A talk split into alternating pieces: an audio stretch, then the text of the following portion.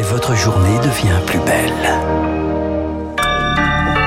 Avant de retrouver Franck, le journal incontournable, tout ce qu'il faut savoir pour débuter la journée. Les 40 membres de l'ultra-droite interpellés hier soir à Paris après la victoire de la France en demi-finale du mondial au Qatar. Au total, 115 arrestations dans la capitale. À Montpellier, un adolescent a été tué par un chauffard en marge des célébrations. Sur le plan sportif, rendez-vous dimanche à 16h pour la finale contre l'Argentine. L'essentiel du trafic ferroviaire sera assuré en cette fin d'année alors que la SNCF est touchée par un mouvement de grève. Déclaration du ministre délégué au transport Clément Beaune ce matin quelques perturbations à attendre, principalement pour le TGV Atlantique. Il se dit également optimiste pour les vols Air France.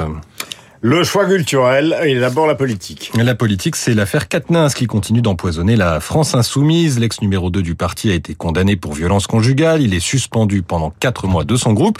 Mais il a annoncé son intention de revenir au Palais Bourbon dès janvier, décision qui fait débat.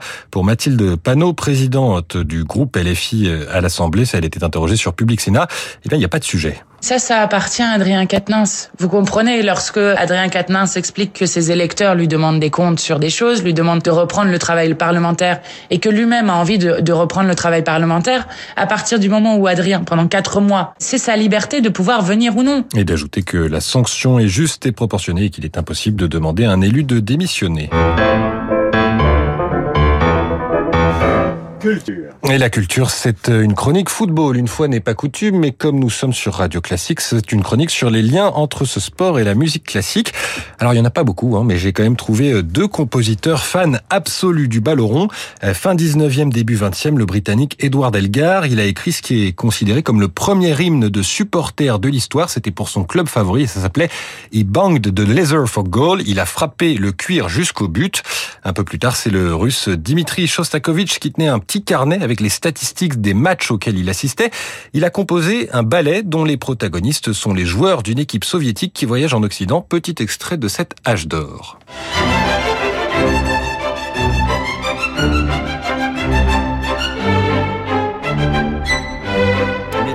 La musique classique a aussi résonné dans les stades de foot, notamment dans les années 90, avec les concerts des trois ténors, Placido Domingo, José Carreras et Luciano Pavarotti, donnés dans les villes qui accueillaient la Coupe du Monde.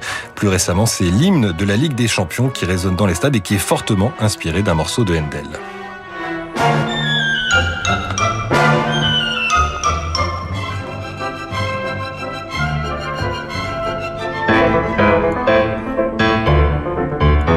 Et on termine avec un point sur les marchés avec Sylvie Aubert d'Investir, le journal des finances. Bonjour Sylvie. Y a-t-il une euphorie aussi à la bourse? Bonjour Augustin, bonjour à tous. Eh bien non, pas vraiment.